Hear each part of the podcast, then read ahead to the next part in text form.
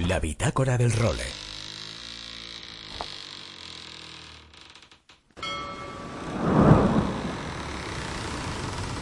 Bienvenidos a bordo del role. Una placentera travesía por los mares del podcast. Zarpamos ya en busca de las mejores historias del mar. A la caña, Nacho Gómez Zarzuela.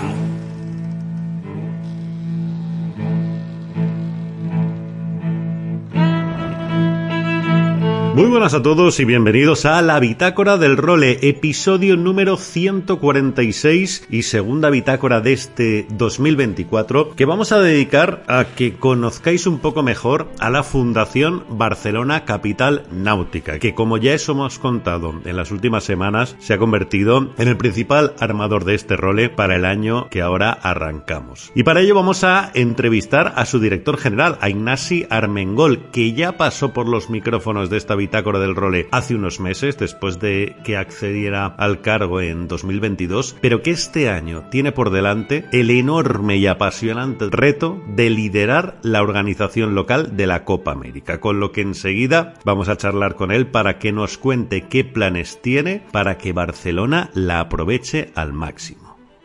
Y en clave de regatas, el principal acontecimiento del momento sigue siendo la Arkea Ultim Challenge, esa vuelta al mundo en solitario y sin escalas a bordo de los espectaculares Ultim, de la que hablamos largo y tendido en la primera bitácora de este año con Pep Costa. Pues bien, nos llegan malas noticias precisamente del equipo del que Pep Costa es uno de los routiers del SVR Lasartic, porque iba Tom Laperch en cabeza empatado prácticamente durante todo este inicio de regata con Charles Caudrelier, pero el Lazartic que ha tenido que poner proa hacia Ciudad del Cabo porque ha sufrido daños después de haber chocado contra un objeto que de momento no se ha identificado. Vamos a ver qué pasa, esperemos que la reparación pueda realizarla porque ya os digo, iban los dos barcos prácticamente proa con proa en los 12 días que llevamos de regata, pero en las últimas horas Codrelier que se ha escapado con el Gitana y que lleva ya 800 millas de ventaja sobre el Lazartic y sobre el Sodebo que sigue con su persecución por detrás. Marchan bastante retrasados los otros tres rivales y uno de los favoritos, el Van De Armel Leclerc también tuvo que parar, lo hizo en Recife donde estuvo 27 horas, pero ya ha retomado la competición. Mandarle desde aquí un abrazo enorme a todos los componentes del Lazartic y esperar que puedan reparar y seguir en regata.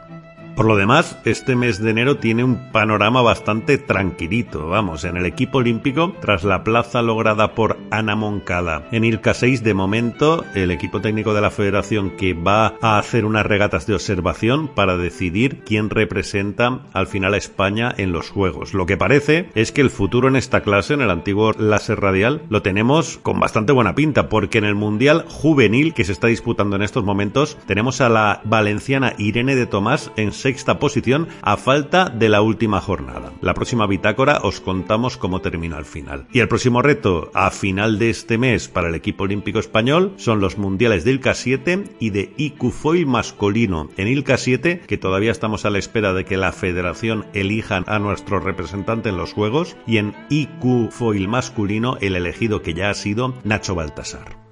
Y el pasado fin de semana también tuvimos buenas noticias procedentes de Abu Dhabi porque España volvió a meterse en el podio en una cita de Sail GP. Unas condiciones de las que le van de maravilla al equipo español, poquito viento, vela mayor de 29 metros y los de Diego Botín que se metieron en la final y quedaron segundos por detrás del New Zealand. Y esta semana, en su habitual sección, don Luis Faguas que nos va a traer todo el calendario para el windsurf en este 2024.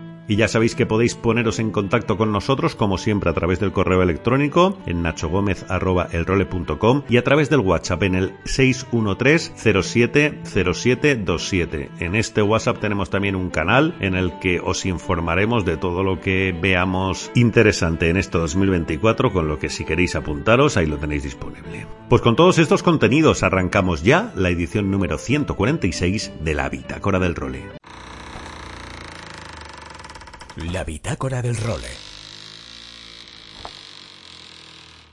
Bueno, pues arrancamos esta segunda bitácora del role de este 2024 y como os decía tanto la semana pasada como en la introducción de este espacio, hoy quería dedicarle el programa a presentaros a quien va a ser el principal armador del role para este año, porque además van a jugar un papel clave en algo que nos va a tener totalmente enamorados a lo largo de todo este año como es la Copa América de Barcelona. Ya lo conocéis porque lo entrevistamos aquí en esta bitácora cuando ascendió al cargo de director general de la Fundación Barcelona Capital Náutica, pero yo quiero rescatarlo para que nos cuente, Jolín, yo tengo mucha intriga y mucho interés por saber cómo van a gestionar todo lo que es la disputa de la Copa América, la atracción para la gente de Barcelona. Bueno, hay mil cosas interesantísimas. El legado, que ya os decía desde hace mucho tiempo que fue quizá el gran problema de la edición de Valencia y que soy consciente de que en Barcelona se está trabajando de maravilla. Bueno, pues de todo esto y muchas cosas vamos a hablar en este rol de hoy con don Ignasi Armengol. Ignasi, muy buenas. Pues muy buenos días, muy buenos días, Nacho. Oye, y bienvenido de nuevo a este rol, ¿eh? Al revés,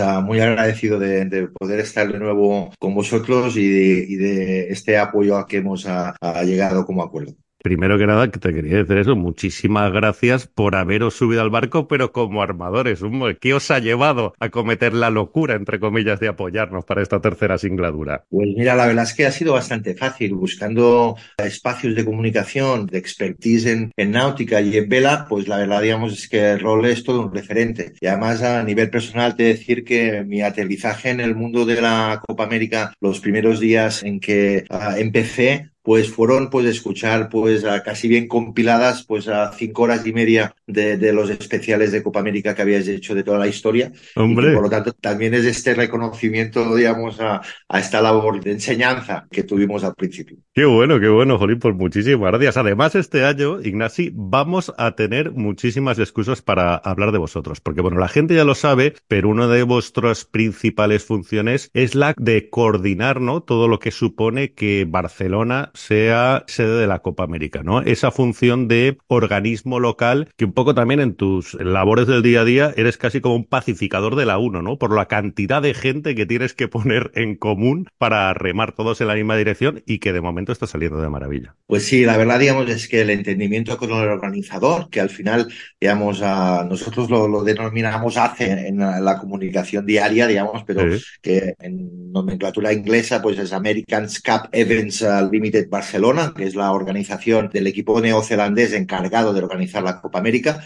La verdad es que la relación con ellos pues es estupenda y nosotros tenemos este otro rol muy distinto del de organizar, pero que tú lo llamas muy bien, digamos, de coordinar a las instituciones, porque al final hemos conseguido, y yo pienso que fue una de los grandes hitos para, para traer la Copa América Barcelona, fue que tuviéramos a todas las administraciones al lado, ¿vale? y sí. por lo tanto estamos hablando del Ministerio, uh, del Consejo Superior de Deportes, estamos hablando de la Generalitat, del Ayuntamiento, de la Diputación, pero también de organismos, digamos, más pequeños pero muy importantes, como son la Cámara de Comercio, el Consorcio de, de, de, Turismo, Barcelona Global y uno muy importante porque al final es el espacio físico donde está y el que más está remando en el día a día, que es el puerto de Barcelona. Conjuntar claro. todo esto, como dices, digamos, a, tiene su complejidad, pero por otro lado es muy satisfactorio porque ves que todo el mundo está de cara con ganas, digamos, de conocer qué está haciendo el otro y ayudando cada uno en su espacio de responsabilidad a que todo esto avance y avance bien. Claro, tú, tú además tienes a nivel profesional una dilatada gestión pública, ¿no? Prácticamente toda tu vida te has dedicado a gestionar diferentes estamentos y organismos públicos. Se pone mucho en comparación a Barcelona y creo que es muy acertada la comparación, sobre todo por esto que acabas de contar, ¿no? Por haber conseguido que todo el mundo reme en la misma dirección con los Juegos Olímpicos de Barcelona. Que además, ese Barcelona 92, que por lo que he leído en tu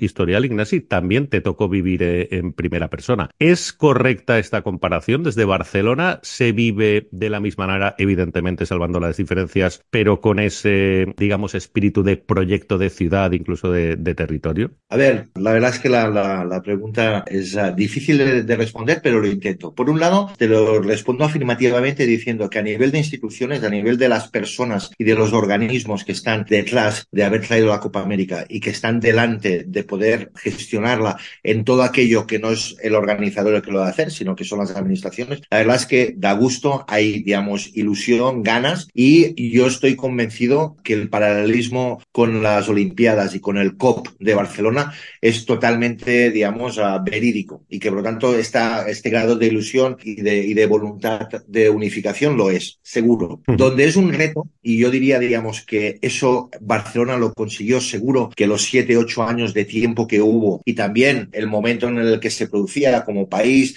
que estaba, digamos, entrando en Europa, que estaba abriéndose al mundo, esa ilusión social, ciudadana, de entender que, que tenía por delante una ocasión única de mostrar al mundo los valores de esta sociedad y, la ilusión de que viniera la gente y que acabara contenta de haber venido a Barcelona a ver las Olimpiadas. Eso lo tengo más en un formato de reto que con un formato de, de que hoy esto sea así. Y ahí estamos trabajando y para mí, digamos, es el elemento principal conseguir esa atmósfera, esa, esa ilusión etérea, pero que es muy, muy, muy, muy bonita y que si no la conseguimos como las Olimpiadas, pues al menos acercarnos a ella. Es el principal reto, ¿no? Imagino de tanto la Fundación como de todos los organismos locales de Barcelona que estáis apoyando de forma tan convencida la competición, que escale a la gente, ¿no? Que la gente de Barcelona se sienta orgullosa enseñándola por el hecho de que la Copa América esté allí, ¿no? Yo sé que tenéis, porque, jolín, al final lo he seguido muy de cerca, los centenares de planes, acciones que tenéis preparadas para este 2024, precisamente dirigidas hacia allí. ¿Nos puedes contar un poco cuáles son los principales puntos de acción o las principales líneas en las que que vais a intentar asumir ese reto? Pues mira, hablando de ciudadanía y hablando de, de base social, lo que estamos convencidos es que hay tres elementos sobre los que hemos de hacer el esfuerzo en la comunicación y en la difusión de lo que significa la Copa América y sus valores. Y estos tres son, por un lado, el deporte, identificando aquellos valores que además, digamos, de tenerlos en todos los deportes, cuando hablamos de náutica, se, se engrandece, como, ah, por ejemplo, pues la competitividad, el esfuerzo, digamos, de trabajo, el trabajo de equipo, trabajar, digamos, en lógica de, tripulación, de organización, todo eso, digamos, estamos intentando aprovechar que tenemos la Copa América para poner encima de la mesa esa náutica de base que nos gustaría, digamos, que se pudiera multiplicar por dos, por tres, por cuatro y que la Copa América sirviera para que la náutica sea un deporte casi bien de extraescolar, ¿no? Sí, no un deporte de un pequeño grupo de gente que sus padres saben lo bueno que es la náutica. Ese es el primer eje, que es el, deportivo. El segundo es aprovechar que el escenario es el mar y que Barcelona tiene mar y que Cataluña tiene un litoral de, de casi bien mil kilómetros y España pues de casi bien cinco mil kilómetros para explicar que ese es un escenario abierto, que eso no es un pabellón que necesita un ticketing, sino que eso cada día por la mañana cuando, cuando se abre el día y se empieza el sol, pues eso está abierto para todos.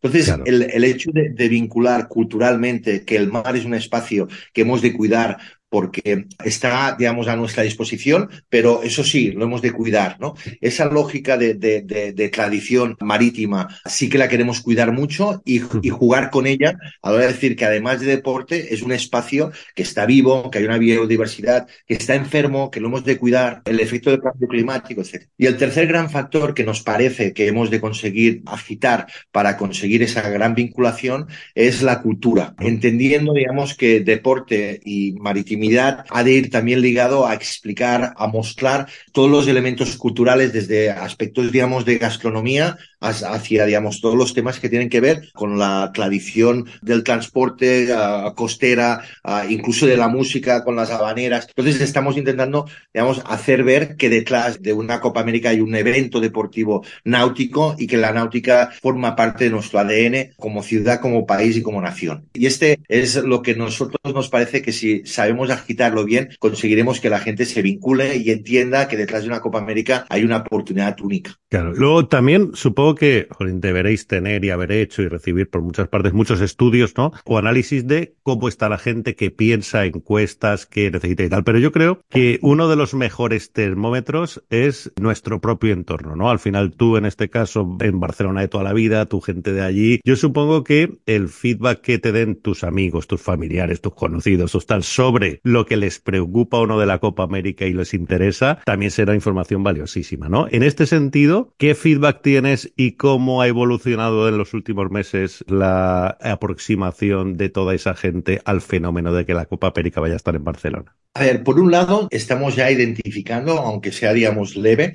ese ascenso de conocimiento de, de, que la gente sabe lo que es la Copa América y hay, por ejemplo, una pregunta que hicimos al principio de todo de qué es la Copa América y la mayoría de respuestas iba en el sentido futbolístico de una competición, sí. digamos, latinoamericana y cómo eso, digamos, está cambiando y al menos en el entorno de ciudad, incluso, digamos, esto, por ejemplo, en Vilanova, que se hizo una preliminar, cómo rápidamente se le da la vuelta y la gente sabe perfectamente de lo que estamos hablando y que va a pasar, digamos, este año aquí. Eso está empezando. Es verdad que desde un punto de vista de ejercicio de comunicación, los expertos dicen, digamos, que en esto no es muy necesario empezar, digamos, dos años antes, sino que lo que es importante es uh, la sociedad de hoy en día, donde la comunicación, digamos, empieza y se acaba muy rápidamente, pues sí. concentrarlo en los últimos seis meses. Y ahí estamos preparando toda esa batería de acciones desde un punto de vista de comunicación y también, digamos, de ejercicio pues de acciones culturales, de identificación en determinados pues eventos deportivos de que vamos a estar ahí como Copa América explicando digamos lo que va a suceder. Y esa es nuestra esperanza, que tengamos el tiempo suficiente, la capacidad, porque ahí estamos volcados todos y por lo tanto también agradecer a los medios de comunicación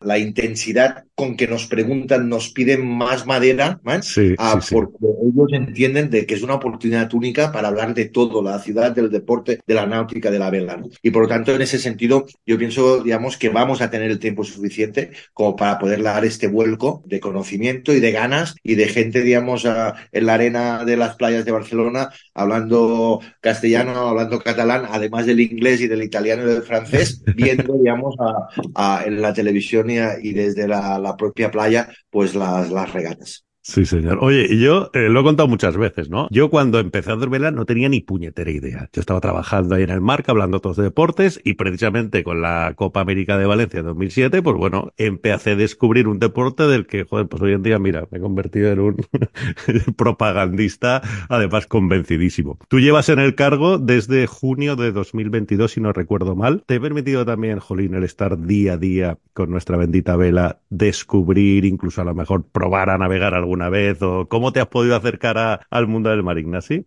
Pues la verdad es que sí, que yo era, digamos, solamente un pequeño usuario que un par de veces al año con algún amigo le acompañaba con su pequeño velero de, sí. a, tanto en las Baleares como en la costa catalana. Pero no era ni mucho menos un experto, incluso, digamos, puedo decir, digamos, que no era capaz ni de hacer un solo nudo. Y la verdad es que encantado, porque he descubierto, digamos, esta comunidad, porque al final es una comunidad de clubs, de entrenadores, de navegantes, de gente que hace 70 años que cada mañana, digamos, se acerca al club para ver a su barco y que le cambia una cosa le cambia otra porque el sábado quiere salir y que, y que tiene 70 años y que sigue teniendo esa ilusión, ¿no? La verdad es que me ha sorprendido mucho este punto de emotividad que hay detrás de la gente que sois de la náutica, ¿no? Sí. Y, y, eso a mí, la verdad es que, que me ha enganchado, ¿no? Porque es fácil, digamos, que rápidamente la gente se pasa la pasión, ¿no? Y te, sí. y te, y te lo explica, ¿no? Y, y, que además eso está en todas las edades, ¿no? Estuve, tuve la suerte de estar en el Mundial de Optimis que se hizo este verano pasado en San Pera Pascador. Sí. Y la verdad que impresionado de ver a los jovencitos de cualquier tipo de, de país con más conocimiento de vela, con menos la ilusión a, que, que, le ponían. He estado muy cerca del tema de la mini Landsat de sí. este año. He podido ver en la salida, digamos, la ilusión de las familias y dices, oye, que, que se te va el chaval que tiene 19 años solito, digamos, tres semanas dentro y ver el padre la ilusión que tenía, digamos, porque su hijo al final ha podido hacer una mini Landsat. Esto, la verdad, digamos, es que te engancha, te engancha muchísimo. Y en ese sentido, pues, eh, encantado. Ya ni te cuento cuando tengo la oportunidad de escuchar a gente de Copa América, gente, digamos, que ha hecho tres vueltas al mundo sí. a poder compartir, pues, experiencias, digamos, con gran alto, ¿no? Con la gente, digamos, que la acompaña. La verdad es que es una cosa única, ¿no? Digamos que hay un punto de, de, aventura, pero de gente, digamos, muy, muy, muy sana, ¿eh? Digamos, porque además tengo esta suerte de, de que desde la fundación, pues estamos rodeados por gente, pues que, que tanto catalanes como españoles, como de, de, todas las nacionalidades que han hecho dos, tres, cuatro vueltas al mundo, que han hecho la, la World Race, que han hecho la Barcelona, Nueva York. Muy bien, la verdad es que encantado y seguro que aunque cambie profesionalmente, nunca voy a dejar de estar enamorado de la náutica. Qué bien, hombre, qué bien. Ya hemos ganado a alguien para la causa también, joder, Ignacio. Oye, y otra cosa, en eh, relacionado con este tema, ahí en la fundación, que era la antigua Fundación para la Navegación Oceánica Barcelona, que surgió con la Barcelona World Race, es la Fundación Barcelona Capital Náutica, tenéis una combinación muy interesante de perfiles, ¿no? Porque hay gente que viene desde esa Barcelona World Race, de sus orígenes, y gente que habéis aterrizado últimamente con un perfil mucho más de gestión que supongo que estará creando una un ecosistema también muy interesante en el día a día y para vosotros. Pues la verdad es que sí, que estamos en ese sentido, estamos orgullosos de haber creado este equipo mixto, que a veces decimos nosotros, porque nos sirve para que cuando hablemos de proyectos de legado a organizar y a montar, lo podamos hacer desde el conocimiento, desde la historia. La gente sabe por qué la náutica no es un deporte extendido, sabe qué botones hemos de tocar para que le pase un poco como le pasó en su día al tenis con el pádel, ¿no? Conseguir, digamos, de que haya una abertura, digamos, clara, social en el mundo de la náutica. Porque tenemos a la gente que lo ha vivido, que conoce a los clubs, que ha estado en relación con las federaciones, la catalana de vela, la española de vela. Y por lo tanto tenemos esa, ese background. Y por otro lado, pues hemos fichado a gente que viene del mundo de la gestión de proyectos, del mundo de la comunicación y que por lo tanto son expertos en la buena gestión de fondos públicos bien aplicados para conseguir los efectos que se persiguen. Y todo ello con una comisión ejecutiva de la fundación que regularmente cada 15 días conseguimos reunirnos y que por lo tanto tengamos a los decisores, a los que han de decir, oye, pues sí, pues vamos a hacer una ceremonia de inauguración, aunque esto no estuviera en el presupuesto, nos parece que es una manera, digamos, de volver a demostrar que el modelo de ceremonia que se hizo en las Olimpiadas de Barcelona ha durado 30 años. Vamos a ver si somos capaces de hacer lo mismo en un entorno en el cual no era tradición hacer ceremonia. Pues esa capacidad de tener gente que lo sepa crear y al mismo tiempo que lo pueda decidir, que tenga ese, esa capacidad, digamos, de gestión de un proyecto importante como este o como la construcción de embarcaciones eléctricas que estamos haciendo, etcétera. Todo el conjunto de proyectos delegados se pueden hacer por esa combinación que tú hablas de esos dos mundos, de gente de toda la vida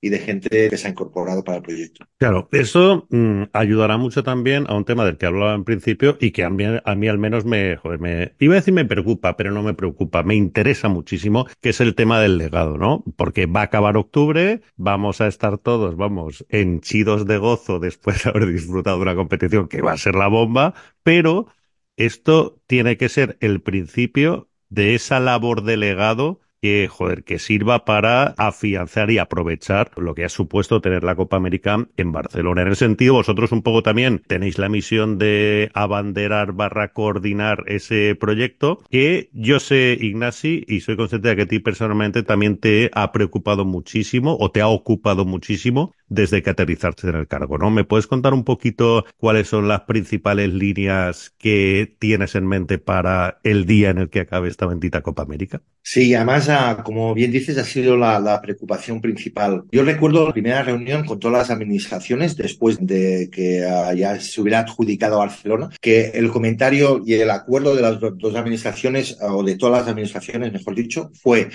oye, nos hemos comprometido a poner dinero, dinero público para que tener la Copa América aquí, porque somos conscientes de lo que significa y de la potencia que puede tener y estamos convencidos de que va a haber un retorno, hablando, digamos, en términos económicos, mucho mayor de esa aportación y que por lo tanto vamos a multiplicar por tres, por cuatro, por cinco, que estos son grandes números que se consiguen muy pocas veces, quizá en el mobile, en muy pocas ocasiones tú puedes multiplicar un retorno por cuatro, por cinco. Pero las administraciones dijeron, no tenemos bastante con esto, queremos conseguir que la Copa América nos abra un conjunto de proyectos, nos permita potenciar cosas que ya estén pasando o hacerlas de nuevo para que sobre todo dos elementos, la náutica, el deporte náutico, junto con la sostenibilidad, con la sensibilidad a favor del mar, sean un antes y un después en Barcelona, en Cataluña y en España por el hecho de haber tenido la Copa América. Y por lo tanto nos hemos concentrado en crear una serie de proyectos que nos aseguren que cuando miremos en el año 26, 27, 28 a los clubes náuticos de Cataluña, cuando veamos el número de licencias, cuando veamos cuánta gente se está apuntando a la mini Transat o cuánta gente quiere ser tripulante en alguna de las grandes regatas mundiales,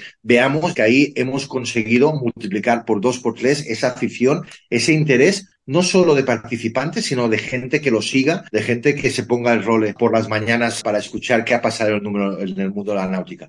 Eso es lo que queremos en el ámbito de lo que sería el deporte y en el ámbito de la sostenibilidad es dar un capote, potenciar todos aquellos proyectos que hay muchos en centros de, de investigación, en universidades que están trabajando en temas de meteorología, de cambio climático, de sensorización del mar, de la salinidad, de la regeneración de, de la biología de nuestros mares y en todo eso pues dar un empujón para que se vea que esa es una necesidad y es una obligación que tenemos como ciudadanía y como país porque es que si no se nos acabará el mar y por lo tanto son los dos grandes ejes que las administraciones quieren y que tenemos y, esto puede ser otro día de entrar en uno por uno de los 12, 13 proyectos que hoy en día tenemos abiertos para conseguir esos dos propósitos en deporte náutico de base y en sostenibilidad oceanográfica. Pues por supuesto que los vamos a ir contando poco a poco aquí, Jolín Anda, que este año no vamos a tener tiempo de ir repasando estas iniciativas que al final son la clave, ¿no? Para que esto lo aprovechemos y sea una semilla que siga germinando de cara al futuro. Pero Además, estamos hablando de Copa América prácticamente durante toda la entrevista porque, joder, al final es normal, o sea, es la competición que nos vuelve a todos locos y con la que estamos volcados en este 2024, pero la labor de la Fundación Barcelona Capital Náutica no, no se acaba ahí. Y tú la has mencionado además un par de veces en esta entrevista, un proyecto que a mí me vuelve loco y al que le dedico minutos en el rol siempre que puedo, que es la base mini y los minis, ¿no? Que es un proyecto que lleva muchísimo tiempo, pero que ha explotado este año de forma brutal y que quizá fuera de nuestro ámbito no se la, la, la, importancia que merece, pero lo que ha conseguido la escuadra de la base Mini con Fede Wasman ganando la Mini Transat y con Carlos Manera como segundo, delante de toda la historia, experiencia, incluso potencial económico muchas veces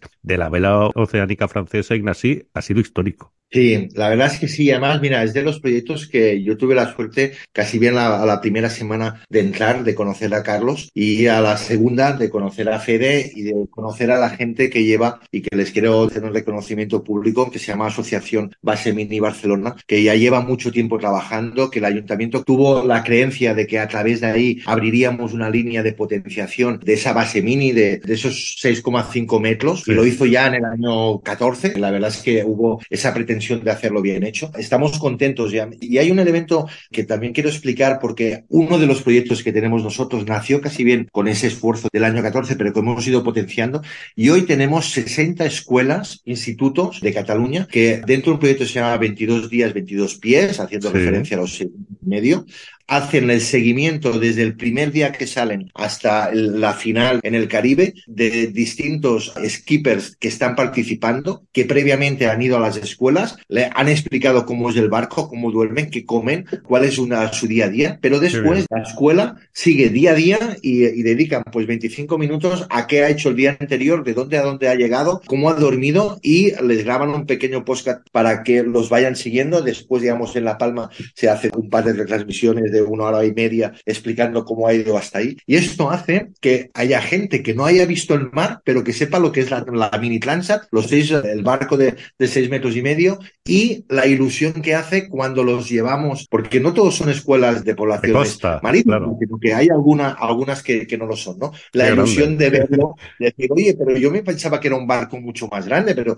pero si esto es una nuez, ¿no? Y la verdad es que es un, es un proyecto uh, bonito y encima se ha dado este resultado extraordinario que además, como insisto, no, no, no es casualidad, digamos. Yo el día que conocí a Carlos me enseñó las fotos de la construcción, creo que era en Cartagena, de, sí. del barco con el que ha ganado. Y, no, y estamos hablando, digamos, de hace un año y medio y, y, el barco estaba empezándose a hacer, ¿no? Y eso quiere decir que ahí hay base, que hay seguridad, que hay conocimiento para poder no solo haber quedado segundo en este caso, sino perfectamente el año que viene, si quisiera volver, bueno, de aquí dos años, seguro, tenemos base, hay base en el mundo de, de la clase mini y vamos a seguir apoyando desde la fundación, seguro. Qué bien, lo del plan educativo es maravilloso. Eh, la verdad es que a ver si hablamos una de estas semanas, hombre, con alguno de los chavalines o alguno de los profesores que lo ha hecho y nos cuentan porque seguro que alguna escuela por ahí lo escuchará y se inspirará porque estos este Mira, tipo de acciones el, salen de maravilla. ¿eh? Ya te invito ahora mismo, el día 25 de enero, y además estamos contentos porque el Departamento de Educación de la Generalitat y del Ayuntamiento están encantados con eso y quieren hacerlo mucho más grande y lo queremos repetir, ya lo digo ahora, para Copa América. Es decir, que hayan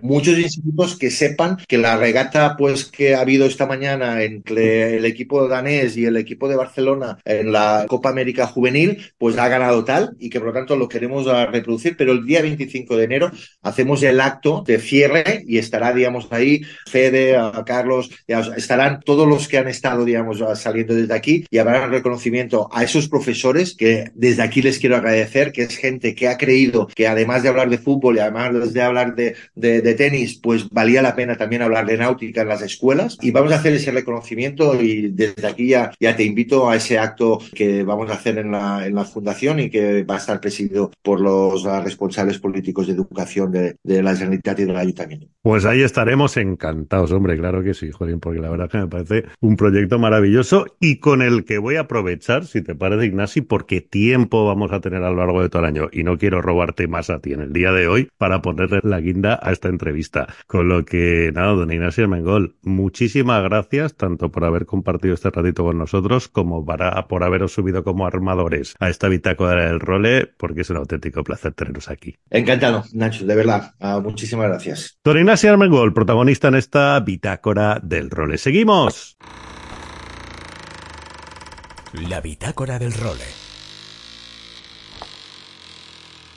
Aloha Nacho y amigos de El Role. Aquí estamos una semanita más, semanita de viento. Hoy en Valencia ha soplado una barbaridad, una barbaridad. En Puebla han navegado con 3733, o sea, ha habido un momento que el viento era muy, muy fuerte. ¿Yo dónde estaba? trabajando. No tiene otra. Hoy que estoy grabando es el podcast, miércoles, jornada de 8 a 21. O sea que al final llevar la vela y movilizar todo el tema de la vela nos cuesta un rato de curro y, y lo hacemos con mucha pasión y mucha ilusión porque al final pues trabajamos en algo que nos gusta y ya llegarán los días de, de navegar. Esta semana además he podido hablar con varias de nuestras campeonas, con dos de nuestras supercampeonas, que además ahora las dos están, una en Tenerife, otra en Gran Canaria. Hablé con Blanca Lavau, se ha metido una sesión de olas muy muy buena, estuve hablando con ella, además disfrutó muchísimo, estuvo dudando si meterse, si no meterse, pero al final esto es más que un trabajo para nuestros pros y ella está muy enfocada a temas de slalom, pero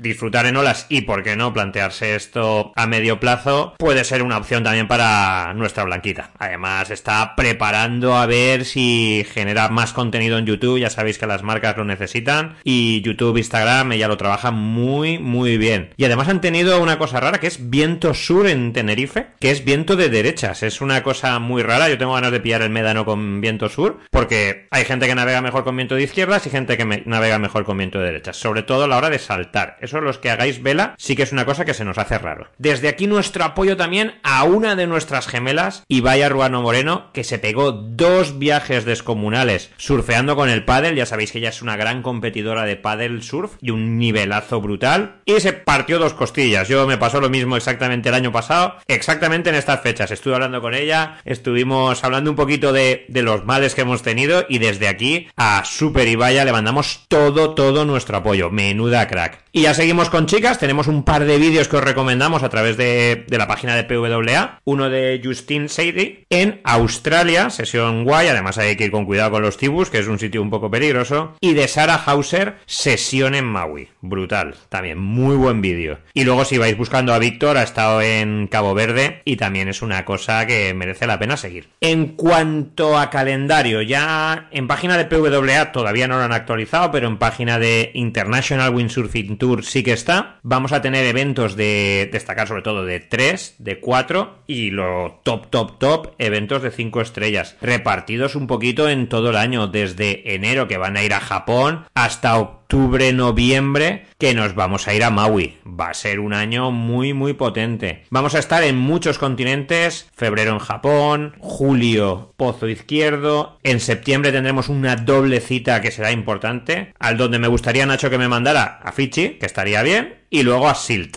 que tampoco estaría mal ir, ahí sabemos que estará nuestro Rafa y que es una prueba dura. Y luego en octubre la gran final en Hawái. A ver si tenemos suerte. Víctor, Marc, Marino pueden estar peleando por este título mundial. Contar que tendremos pruebas de condiciones europeas y pruebas de condiciones más de surf. Eventos cuatro estrellas, vamos a destacar Chile, Tenerife que todavía está pendiente de confirmar y Perú. Ahí tenemos tres eventos de cuatro estrellas que son también importantes a la hora de clasificación. Y como eventos de tres estrellas destacaríamos por sus condiciones Marruecos, eh, ya sabéis que es un spot que puede dar mucho en Mulay, Guincho en agosto, que es un spot que sabes que no va a fallar, y luego ya en función de los temporales, Irlanda, Escocia y Dinamarca en los meses de septiembre y octubre. Como veis es un calendario muy muy ambicioso, esperamos poder contar con un poquito más de streaming, con un poquito más de, de algo más que ese highlight que lo vemos en un momento en ese flash de Instagram que, que está muy guapo, pero poder estar siguiendo a nuestros pros, eso ya sabéis, Lian, Marino, Mark, Víctor, va a ser un tour muy muy potente a nivel olas, que sabéis que todo mola, pero las olas un poco es nuestra disciplina favorita. Y nada, Nacho, yo espero poder navegar pronto, de momento